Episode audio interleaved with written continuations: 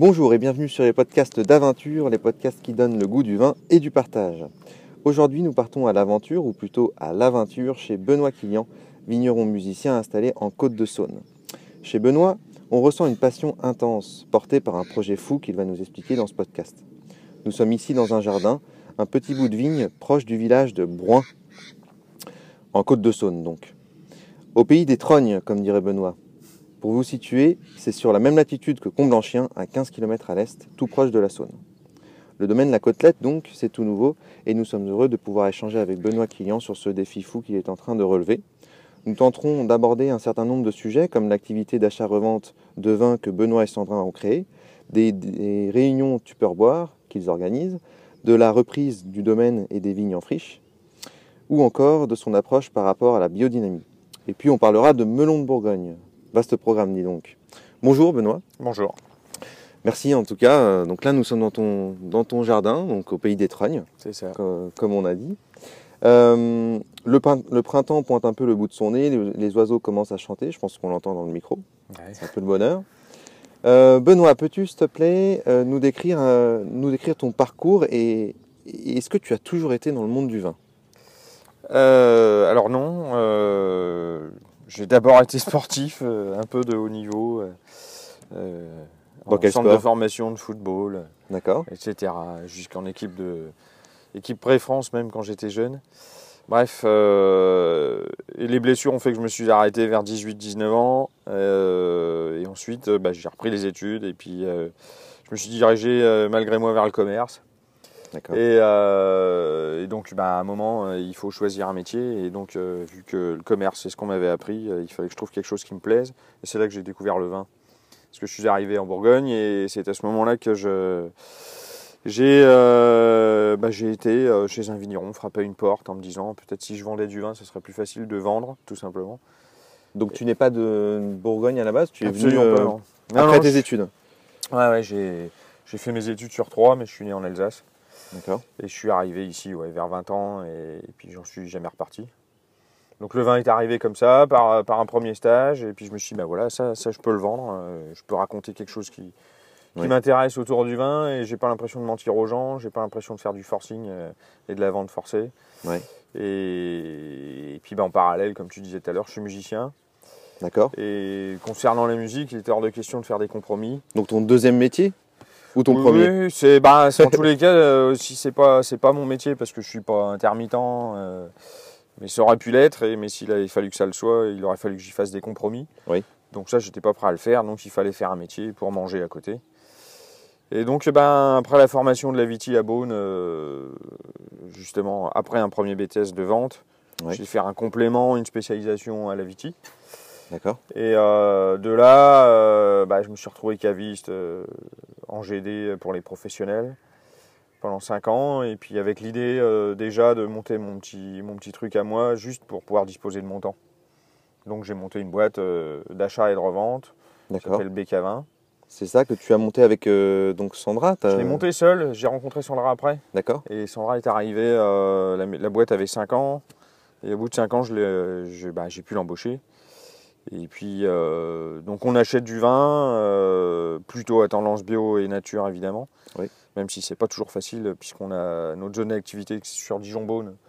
Donc il y y a quand même euh, un chauvinisme particulier sur le conventionnel. Et pour les autres régions aussi peut-être ou ça c'est en train d'avancer? Bah, je pense que ça avance. hein. Oui. De toute façon, euh, je pense surtout que ça avance euh, à plus les, les- les zones de production vont mal et à plus euh, il y a des néo-vignerons et puis des, des- des- des alternatives qui, qui, qui percent un petit peu et puis qui peuvent s'installer, qui ont les moyens de s'installer. Et donc, du coup, euh, eh ben, on se retrouve dans des situations où euh, eh ben, des, des régions comme la Loire, qui n'allaient pas forcément bien il y a quelques années, vont très bien aujourd'hui. Oui, tout à fait. Tout à fait. Tu, tu parlais justement de, de musique. Est-ce que tu penses que le métier de vigneron euh, est en quelques points similaire avec le... Ah bah, le suis métier de persuadé. musicien? Enfin, la manière dont moi je le, je l'envisage en tous les cas, quoi. Il y a, il y a un côté un petit peu laborieux, hein, laborieux, labour, euh, travail, euh, répétition. répétition, etc. Et puis moi, j'envisage la musique d'une certaine manière. Je fais beaucoup d'improvisation. Et puis un petit peu de musique écrite, mais plutôt de la musique concrète, euh, type musique contemporaine via le, le collectif que j'ai à Dijon. Mhm. et puis dans un grand ensemble sur Bordeaux qui s'appelle le 1, où là on est, on est vraiment dans au cœur de l'improvisation, mais on est entre ouais, 25, 26 sur, sur scène. Donc c'est un truc vraiment d'unité. Mais qui dit unité dit aussi la capacité à être centré, j'allais dire. C'est-à-dire qu'il faut une, quand même malgré tout une confiance en soi, mhm. et puis être bien, bien, bien ancré. Quoi. Et puis une harmonie avec le groupe Bah l'écoute quoi. L'écoute. Et en fait ici la, la vigne c'est pareil, c'est pas moi qui dessine hein, finalement, c'est le groupe. Le groupe c'est un peu la vigne quoi. C'est un peu tout ce qui l'entoure, le sol, euh, etc. Et, mhm.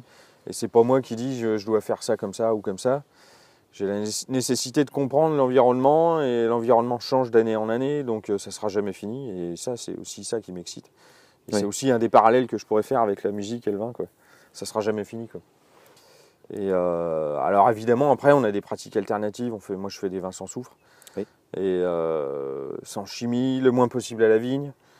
Euh, le moins possible, ça veut dire que j'utilise malgré tout encore un peu de cuivre et un peu de, un peu de soufre. Mais bon, à chaque passage, il y a toujours une plante. enfin, j'essaie de réfléchir le truc un petit peu différemment, même si là, bah, j'apprends tout. Je pars de zéro. J'ai pas de Enfin, autant je suis passé par la vigne, mais c'était pour le commerce. J'ai bah rien appris de la vigne, j'ai rien appris du vin. Quoi. Et justement, avant, de parler de domaine, euh, domaine la côtelette, tu parles souvent de, rencontres, de vivants euh, et d'histoires. Est-ce que c'est est -ce c'est pour cela que tu as monté euh, BK20 et surtout les réunions Tupperboire bah, Les réunions, en fait, c'est parti d'un constat, constat, que nous, on, se démenait pour vendre des vins nature euh, avec BK20. Ouais. Et euh, bah, à un moment donné, euh, on se trouve à Dijon. Bon, à Beaune, ça bouge un peu plus, mais malgré tout, c'est une autre c'est une autre dynamique. Mais mm. on était les premiers à dire que bon, bah, c'est dommage, mais il n'y a rien qui se passe. Donc ça fait plusieurs années que je me posais la question de comment faire, un, comment faire une rencontre, un salon, quelque chose, comment donner accès aux gens. Quoi. De la même manière qu'on essaie de donner accès à ces musiques-là, parce qu'il n'y a pas réellement de lieu pour les faire écouter, les faire, les faire découvrir je me suis dit, mais il n'y a pas réellement de lieu là, il n'y a personne qui, fait quelque chose pour faire découvrir ces vins-là. Donc le constat, c'était celui-là. Euh, trouver un endroit, euh, bah, ça s'est fait les premières, euh, un, peu, un peu par hasard, bah, quand Marc Soyer s'est installé au domaine de la CRA. Mhm. moi, je distribuais déjà les vins auparavant. D'accord. Et puis, on s'est tout de suite entendu parce qu'on avait un peu la même, la même vision du, du, vin, quoi, et de la manière de, de l'imaginer, de l'envisager. Et puis bah, je lui ai fait part de ça, je lui ai dit putain mais j'aimerais bien monter un truc. Et il m'a dit spontanément, bah écoute si tu veux, on a qu'à essayer de le faire là, il y a de la place. Donc au domaine directement. Voilà. Donc j'étais assez surpris, on a monté le premier en trois semaines. J'ai appelé euh, les copains, les vignerons avec qui je travaille. Euh, hmm. Et puis, euh, puis bah, ça a été direct un franc succès. Quoi. On n'était pas nombreux, on était une douzaine de vignerons. Et sur, un, sur une communication faite un petit peu à, l'arrache, hein, en, trois semaines, on rentre 250 personnes la première année. Et puis d'année en année, on a fait trois ans chez Marc, euh, on arrive à 400, 450 personnes. Ce qui est pas mal quand même. Ouais, parce que c'est pas, pas très grand. Oui, mais bon. Et donc là, bah, la cinquième qui arrive doit se passer au mois de novembre, là, donc la date est fixée pour le mois de novembre. D'accord. je ne me rappelle plus, je crois que c'est le 21 novembre. Et euh, là, on fait un partenariat avec, euh, avec la salle de la vapeur, qui est une SMAC. À Dijon Voilà. Donc c'est un lieu subventionné, mais euh, bon, moi, c'est des gens que je côtoie aussi via le collectif à Dijon. Et donc là, on va faire un gros truc. L'idée, c'est bon, on a déjà repoussé deux fois à cause de ce qui se passe, les événements actuels. Ouais. Mais on va faire un gros truc avec une trentaine de vignerons. Et puis là, justement, on va aussi donner à voir de la musique. D'accord il, y a des, idées, euh, donc je travaille avec le collectif qui s'appelle euh, l'AGEX, c'est la Générale d'expérimentation à Dijon, qui est sous l'égide de Why Mhm. et euh, qui sont en partenariat, avec nous pour le, pour le salon. Donc, et donc un, nom de salon, je fais une parenthèse. Le nom de salon qui est, qui est forcément issu d'une soirée arrosée il y a une dizaine d'années où euh, on a sorti ça avec un copain et puis bah, j'ai dit si un jour je fais un salon, ça sera comme ça. Ce sera les Tupperboire. Les réunions Tupperboire, voilà. c'est joli d'avoir utilisé le nom de réunion et pas salon. Ouais, bah oui, parce que c'est tout de suite plus sympa. Voilà, c'est ça. Alors maintenant, euh, rentrons un peu dans le, vif dans le vif du sujet. Le domaine de la côtelette. Euh, d'où est venue l'idée de, reprendre ce micro-domaine en Côte de Saône? Alors il y a eu deux étapes. La première, c'est bah, forcément, je travaillais, j'ai travaillé avec les vins de Guy Bussière. Euh, parce que en fait, le tout premier vin naturel que j'ai bu, c'était euh, un vin de chez Guy. C'était alors Guy Bussière, l'ancien propriétaire Voilà, c'est ça. c'est ouais, ça? qui les a détenus pendant euh, plus de 30 ans. Qui lui-même les a repris à 40 ans, Oui. l'âge euh, auquel moi je suis rentré dans les vignes. Ce qui est assez drôle. Une histoire qui se répète et qui les a aussi sauvés parce qu'il y avait une histoire familiale qui a fait que bah, le- ils étaient à deux doigts de les arracher. Et euh, donc moi j'ai travaillé avec les vins de Guy. Je crois que le premier je l'ai goûté euh, en 2008. C'était un Pinot Noir 2005. J'ai complètement été abasourdi. Ça devait être le seul d'ailleurs à faire ce type de vin en Côte de Saône. Ah, dans le coin, ouais. Bah, de toute façon, il n'y a, plus- y a plus de vignes, hein. il n'y a plus que les siennes. euh, Il y avait, il, il reste, il reste que 2 hectares ici de vignes. hein. Et c'est les tiens. Voilà, D'accord. maintenant, ouais. Et donc, euh, voilà, cette rencontre improbable euh, m'a fait découvrir les vins nature. Euh, juste après, il n'y a pas de hasard, je, je, je goûte un vin de chez Marcel Lapierre sur les cuvées nature dans un restaurant. Je suis complètement ébloui. De la même manière que j'ai toujours fonctionné, je suis allé frapper à sa porte. euh, C'était assez cocasse parce qu'il était en rendez-vous avec, euh, avec des Asiatiques. Et, euh, et puis ben, il a faim d'avoir oublié un rendez-vous parce que je suis arrivé un peu comme un cheveu sur la soupe. Mhm. Et on a passé la journée entière. À on a- échanger, On a, on a échangé, on a goûté, il m'a fait man- à manger chez lui. et puis voilà, j'ai quand même eu la chance de le connaître avant qu'il disparaisse. Et donc, euh, bon, ben voilà, c'était les rencontres. Et puis là, d'un seul coup, on comprend quelque chose. Et puis, euh, puis bon, ben, il n'est plus question de faire marche arrière. Donc, la rencontre avec Guy, la rencontre avec ses vins. Deux rencontres qui t'ont marqué donc, Ouais, c'est ça. Lapierre et Guy. Et puis cet endroit, quoi. Quand j'y suis allé pour la première fois, j'ai quand même été un peu abasourdi. euh. Mhm. Là, bon, là, on est sur la. J'ai deux parcelles. La parcelle de Brun, elle est euh, un petit peu avec des champs sur le contrebas, mais au-dessus, il y a quand même beaucoup de biodiversité. Oui. Il y a, un fou- il y a une forêt. Et puis, il y a des arbres comparé euh, Ah bah oui. Non, puis j'en replante. Là, j'ai mis des pommiers. monoculture. euh. J'ai mis des pommiers, puis là sur la parcelle qui est derrière nous, euh, je vais planter aussi des arbres. Je vais mettre un rang de fruitier, et puis euh, une dizaine de rangs de vignes, un rang de fruitier. euh, D'accord. Enfin, je, je l'envisage comme ça. Ouais. Et bref, la, la rencontre avec Guy, et ensuite euh, Guy a repris sa, sa retraite. Euh, on a d'ailleurs fait un, un spectacle que j'ai monté qui s'appelle Le son des flacons euh, pour la fête de sa retraite. Parce que je l'avais convié, euh, il y avait une Saint-Vincent tournante qui était organisée à Dijon, je ne sais plus à quelle année c'était, du coup on pourrait le retrouver. Je sais pas trop la mémoire des années. Et, euh, donc je l'avais convié à ce spectacle que je monte où euh, l'idée c'est d'in- d'inviter des vignerons, plutôt nature ou au moins bio, enfin des gens qui, qui ont du sens pour moi. Et j'ai invité deux personnages incroyables. J'avais invité Guy Chaumont, qui a arrêté il y a deux, trois ans maintenant. Qui était, euh, il était où lui Il était à. euh, Et on, on restait en Bourgogne. Ouais, ouais, ouais, Ouais. il est sur l'appellation Givry, euh, à Rosay exactement, à côté de, enfin derrière Givry, derrière la voie express, D'accord. et qui était lui en bio depuis 76, hein, attention. hein. Et donc euh, j'ai fait venir Guy euh, Chaumont et Guy Bussière sur la sacro-saint place de la Libération à Dijon, devant un public de 300 personnes, à faire nos élucubrations sonores et, et faire déguster ces vins-là à tous ces gens qui, qui n'ont l'habitude de boire que des Bourgognes et des grands Bourgognes. Et Et donc c'était un moment euh, incroyable et Guy euh, on a, eu, a été tellement ému que du coup, euh, du coup il m'a demandé de revenir pour sa fête euh, de, de- de retraite et on a rejoué pour ça.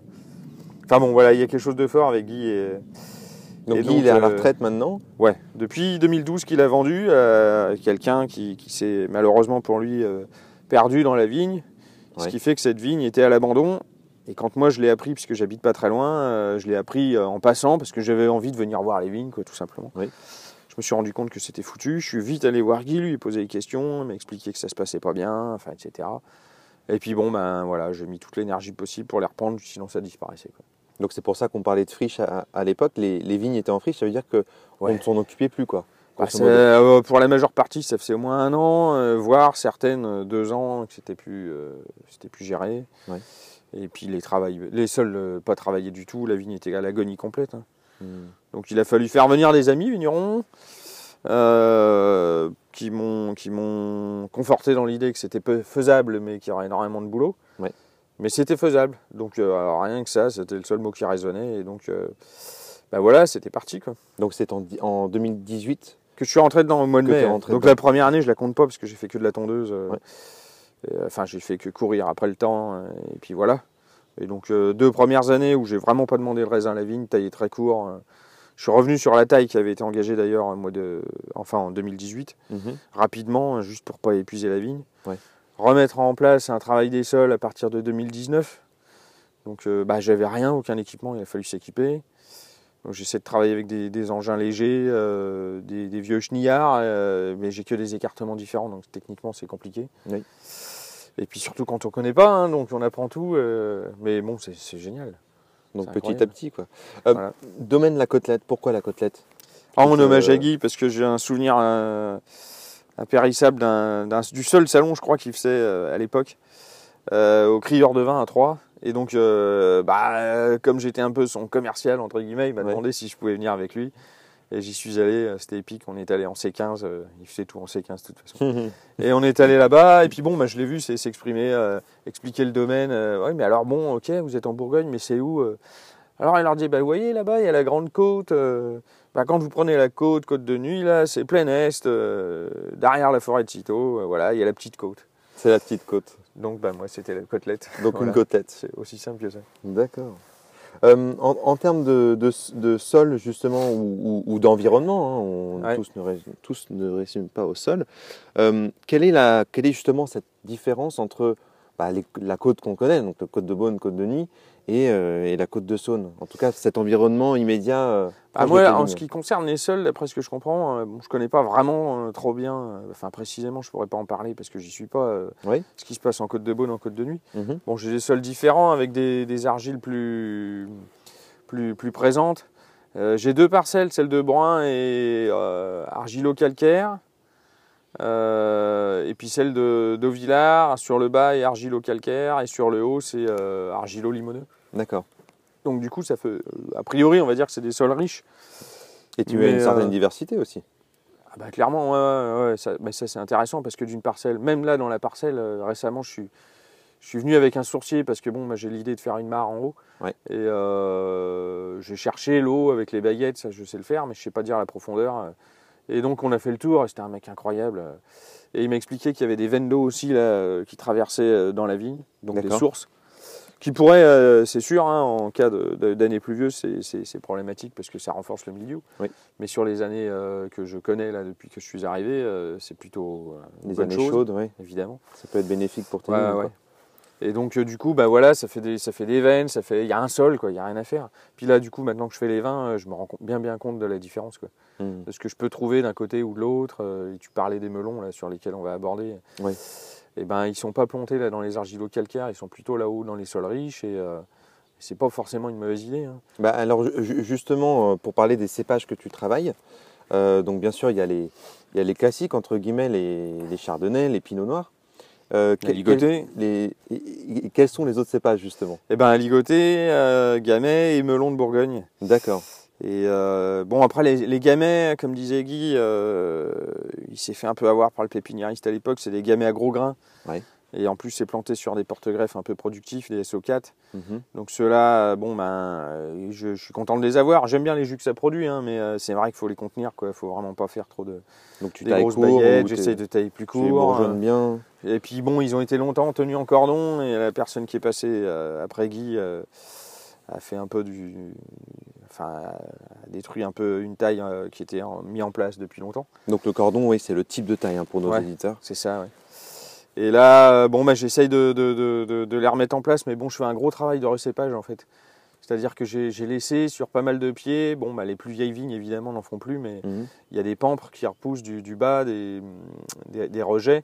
Et donc, euh, sur 3 ou 4 ans, je fais des sélections et euh, j'essaye de refabriquer un nouveau pied depuis la base. Quoi. D'accord. Comme ça, toutes les plaies de taille qui ont été faites en haut, euh, bah, je vais pouvoir m'en débarrasser, mais je bénéficie quand même de l'enracinement. Donc c'est plus long parce que bah, y a une double taille, une taille, Mhm. un peu de formation à faire, et puis il faut, faut faire attention quand on passe la, la tondeuse ou quoi, de ne pas les abîmer. Ouais. Donc tu Et, régénères en quelque sorte. euh, Ouais, je vignes, un euh, nouveau pied sur les mêmes racines. Quoi. Ouais, voilà. Donc ça, c'est un peu le but. Dans les melons, c'est beaucoup le cas d'ailleurs. Alors les melons de Bourgogne. Pourquoi du melon en Côte de Saône? Bah, il y en a eu historiquement. de Il y, avait, euh, il, y avait, y avait pas mal de melons dans le coin et il y en a plus. C'est dommage. Il en reste ici euh, à la cadette chez, euh, euh, sur Vézelay. Sur Vézelay, ouais. Euh, je crois qu'il y en a eu de plantés un peu aussi euh, sur Sainte-Marie-la-Blanche quand on continue de l'autre côté. Parce que je suis sur cette appellation a priori, mais bon, je, que je revendique pas en IGP. Toi, tous tes vins sont en vin de France. Ouais, ouais, ouais. Ouais. Et, et donc les, les, les melons, bah, Guy s'était posé la question de ne pas faire que du chardot. il avait des beaux aligotés déjà. Et puis bon, bah, il s'est dit je vais mettre un peu de melon quoi, pour la diversité. D'accord. Voilà. Comme il y en avait eu, bah, je vais en remettre. Et puis ça goûte. Vu la C'est dégustation qu'on a fait, Bah, c'est frais, quoi. ça, promet en tout cas. Merci. Euh, tu parlais d'aligoté, Mhm. il y a aussi ta cuvée Ali doré. Pourquoi Ali doré? Bah, c'est les aligotés dorés. Il y a des aligotés verts et puis des aligotés dorés. Et donc, du coup, euh, bah, je, dis, je vais appeler ça comme ça. Je peux pas les appeler aligotés, j'ai pas le droit en Et- France. Et, et les aligotés dorés, ils ont une pa- particularité euh, à part leur couleur? Est-ce que, Euh. est-ce qu'en termes d'aromatique, ça peut être un peu différent? Bah, je pense, ouais, ouais, c'est quand même. Bah, c'est moins vert, c'est- assez drôle, mais c'est- contenu dans le nom. C'est plus doré, ça c'est sûr. Et euh, mais je pense surtout que les vieux aligotés euh, qu'on utilisait, les tout premiers, étaient tous comme ça. Quoi. Ouais. Après, les, les verts, c'est plus productif. euh. Bon, là, c'est pas mon choix en tous les cas, mais je suis bien content de les avoir. Bah oui, mais Voilà. c'est une diversité de cépages qui est, euh, Ouais, ouais, ouais. qui assez. Et même à l'intérieur des cépages, hein, sur les melons, j'ai une partie sur la parcelle, justement, on parlait des sols qui étaient plantés en, en franc de pied. Oui. Étant donné qu'il Guy s'est dit, mais euh, qu'est-ce qui ressemble un peu au sable Euh, Il y a une partie qui est très limoneuse, donc si on la travaille mal, on fait de la poudre, c'est bon pour faire du maraîchage presque. Mhm. Mais donc du coup, il a pensé qu'il y aurait moins la facilité de, pour le phylloxéra de s'installer. D'accord. Donc la moitié de la parcelle est plantée en franc de pied. En franc de pied, donc Ouais. sans porte-greffe. Voilà. Eh ben dis donc. Donc diversité euh, de cépages, diversité de, de terroirs. Euh, la biodynamie, en quelques mots, tu y crois? T'en penses quoi? Est-ce que Bah, tu l'utilises un peu dans tes vignes? Ouais, ouais, complètement. euh, complètement, mais après, euh, je dirais qu'encore une chose euh, après l'autre, mais néanmoins, depuis le début, euh, j'ai refait les 500, enfin 500p pour moi. Oui. Je refais mes silices, etc. Là, ça va être bientôt la prêle de Pâques. D'accord. Ça, c'est des rendez-vous que je, que je loupe pas. Mhm. Et puis, et puis eh ben, après, en fonction de ce qui se passe dans la vigne, j'ai une amie, Marie-Océane Fekairi, là, qui est, qui est prof aussi à la Viti et qui, qui m'accompagne vachement là-dedans. D'accord. Et puis je pense m'inscrire aussi dans le, le groupement qui s'appelle Le Geste. Oui. Euh, voilà, ça c'est un truc que j'ai prévu de faire. quoi. Donc, euh, Donc, le groupement qui travaille sur différentes thématiques, dont les Ouais. engrais verts. euh, Exactement. D'accord. Voilà. Là, pareil, là, je, m'apprête à mettre un peu de basalte dans la vigne. Euh, bon, euh, j'ai utilisé un tout petit peu d'engrais sur les vignes qui étaient vraiment, vraiment à l'agonie, où j'avais peur que, bah, que ça, ça fonctionne plus. Et puis, bah, le fait est que c'est bien placé au bon moment, euh, bien travaillé, bah, sur les conseils de Marie et puis Oui. de Julien Petitjean, qui sont des amis aussi. Mm. J'ai réussi à faire quelque chose de correct et, euh, et je vois bien que la vigne est repartie. Quoi. Puisque le basalte euh, sert d'engrais ou pas Bah, du tout, euh, c'est- non, ça sert pas d'engrais, mais c'est une histoire de, de- de magnétisation quoi, finalement. D'accord. Donc c'est pour re- remettre un petit peu les sols euh, dans le bon sens. Quoi. D'accord. Euh, tu parlais du soufre euh, tout à l'heure. Euh, donc toi, tu fais des vins euh, sans soufre. Que- que- quel est justement ton, ton, ton rapport avec, euh, avec cette matière? Ah, le soufre, le rapport que j'ai, le seul, c'est pour le moment, c'est à la vigne parce que je peux pas trop m'en passer euh, vis-à-vis des traitements. Ouais. Bien que cette année, j'ai fini d'ailleurs les traitements sur Chardot euh, où il y avait une petite poussée de. Enfin, j'ai- vu tout de suite euh, une petite poussée à un endroit d'ailleurs où la veine d'eau dont je parlais tout à l'heure euh, se situe, D'accord. euh, d'oïdium. Et euh, j'ai fait. bon, c'est pour moi trop chaud pour aller mettre du soufre. Mhm. Donc j'ai fait une alternance de bicarbonate de soude et de, Mhm. de petit lait. D'accord. Et sinon, bah, bah, le soufre, bah, à, la, à la cuverie, j'en ai pas, donc je, je- de toute façon, je sais pas comment on le met. Ni Donc- comment on le met. Je m'en suis servi un peu pour nettoyer, euh, et on m'a dit que ça servait à rien, euh, trop dilué dans l'eau, donc euh, bon, bah, voilà. Donc l'histoire est réglée. Tu, tu Voilà. Si un jour il faut, je dis pas que je me l'interdirais hein, sur une cuve qui partirait ou je ne sais quoi. et encore, il faudrait que je le décèle suffisamment vite. Oui. Mais j'appellerai les copains si vraiment il faut. voilà, moi je détiens pas de vérité. hein. Bah, Je m'interdirai rien, je vais pas non plus me mettre en péril. Mais bon, euh, en l'occurrence, pour le moment, euh, 3 millésimes, euh, T'as pas, pas eu de, besoin. t'as pas eu de problème. Non. Plus que ça. Bah, super, Benoît. Euh, Benoît, pour, euh, déjà, merci pour, euh, pour toutes ces explications. Est-ce que tu aurais un dernier message à faire passer euh, à nos auditeurs, ceux qui sont à la recherche de vins vrais, vivants, euh, curieux, en quelque sorte? Bah, le, le- le message, c'est que euh, quand on ne sait pas, il faut s'informer. Euh, bah, Il y a des gens comme toi qui, qui font un métier euh, qui, qui permettent d'informer les gens et de. On Parce que essaye bon, on peut s'abreuver euh, sur les réseaux sociaux, mais on peut y trouver tout et son contraire, comme d'habitude. Ouais. Euh, et puis, bah, il n'y a qu'un seul truc, c'est la curiosité, quoi. La curiosité, et puis essayer de ne pas, de pas rester cantonné à ce qu'on croit savoir du vin ou d'une, d'une, d'une, matière, d'une façon de faire, de voilà, faut être. Faut, ne faut pas avoir de certitude. Non, surtout pas, faut aiguiser sa curiosité. quoi. Et puis bon, bah, c'est le seul moyen d'avoir des rencontres euh, intéressantes. Et puis bon, prenez garde, hein, si vous commencez de mettre le nez dans les vins nature, vous allez plus pouvoir boire les autres. C'est très difficile de retourner en arrière. Merci Benoît pour ce bel échange au pays des trognes. Amis auditeurs, on espère, on espère que vous connaîtrez un peu mieux à l'aide de ce podcast les vins euh, de Benoît Quillian du domaine euh, La Côtelette à retrouver à notre boutique Aventure à Beaune ou sur notre site aventure.fr. D'ici là, portez-vous bien et n'oubliez pas, celui qui est maître de sa soif est maître de sa santé.